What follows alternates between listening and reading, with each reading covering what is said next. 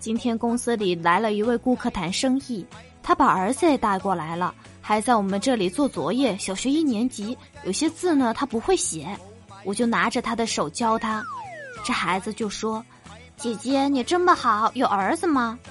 我说：“还没有啊。”然后这娃呀，他就笑着说：“那肯定是因为你没有男朋友。”现在的孩子都这么的懂事了呀。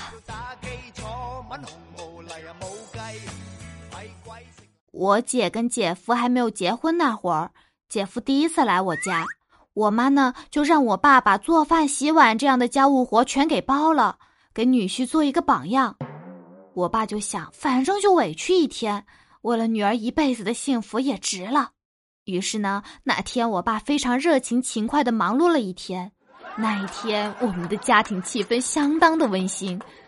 后来，我妈就三天两头的请姐夫来我们家做客。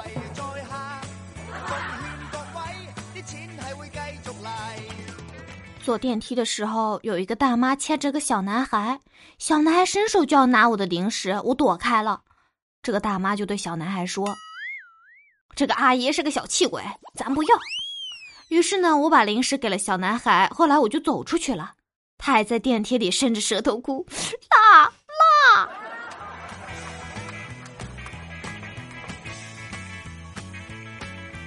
我跟我妈吵架了，我妈摔门就走，我在房间里哭。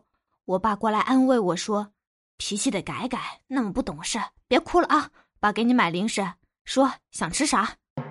嗯，那个牛肉干、话梅。”干拌面、果冻、豆沙饼、酸奶、冰淇淋。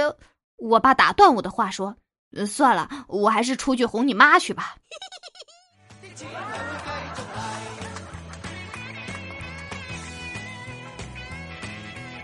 跟大家说一件事儿，昨天晚上我睡到半夜，听到有按门铃声一直在响，我就特别不耐烦的起床，去到大门那里，门铃又不响了。从猫眼看过去呢，外面一个人都没有，我就想肯定是隔壁老王的孩子大半夜不睡觉来捉弄我的。我又回床上躺着了，刚躺下去，门铃又响起来，我就觉得事情没那么简单。看新闻都有说有坏人专门骗人开门，然后进行入屋打劫什么的。我悄悄去到门那儿，门铃又停下来了，往猫眼里瞅，还是没有人，吓得我赶紧咽了口口水。我第三次躺回床上，门铃呢果然又响了。按道理来说，坏人一般第一次按没有人开门，就要判断这屋里没有人，放弃了走去下一家。可关键是，别说是坏人了，就连人影都见不着。我就用被子捂住脑袋。想起我爸在我小时候给我讲的鬼故事，据说第三次门铃响，出去还是见不到人。等到回到床的时候呢，身边就会多一个人。想到这儿，吓得我都飙冷汗了。门铃一直没有停，我也不敢出去，直到肉饼，你大晚上的干嘛？快出来开门啊！外面传来了墨菲的声音，我才敢出去开门。哎呀，果然就是墨菲本人啊！说好的今晚加班不回家呢，我就特别生气的就问他：“你自己没带钥匙啊？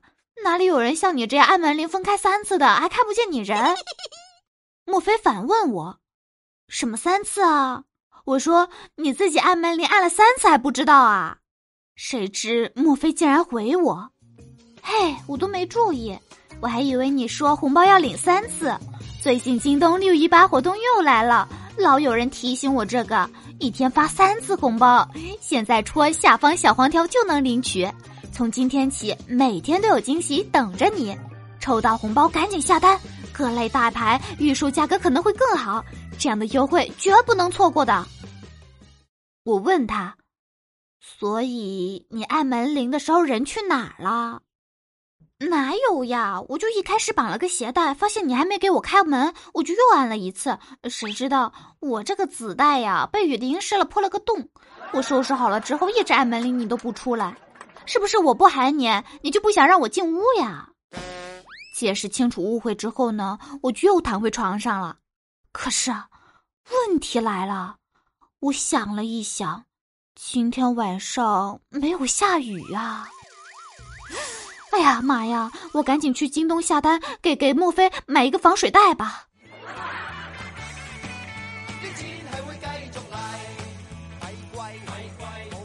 晚上加完班回到宿舍，莫非已经睡了。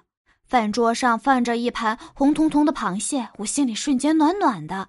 拿到蒸锅里加热了十分钟，再小心翼翼的捧回饭桌上。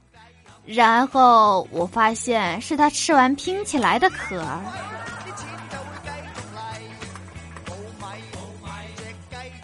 我爸去到楼下超市，跟那里的老板娘跟员工一起打麻将。老板娘说：“想家乡了，特别怀念家乡的大饼卷大葱，蘸点酱就是人间美味。以前呀，我在老家可以一口气吃三个。”然后旁边的两位员工就说：“胃口好，身体好，什么山珍海味都比不过家乡的味道。”哎，我爸一个大老爷们呀，这些溜须拍马的话还真心说不出口，默默的打出了一张三饼。老板娘说：“呼。”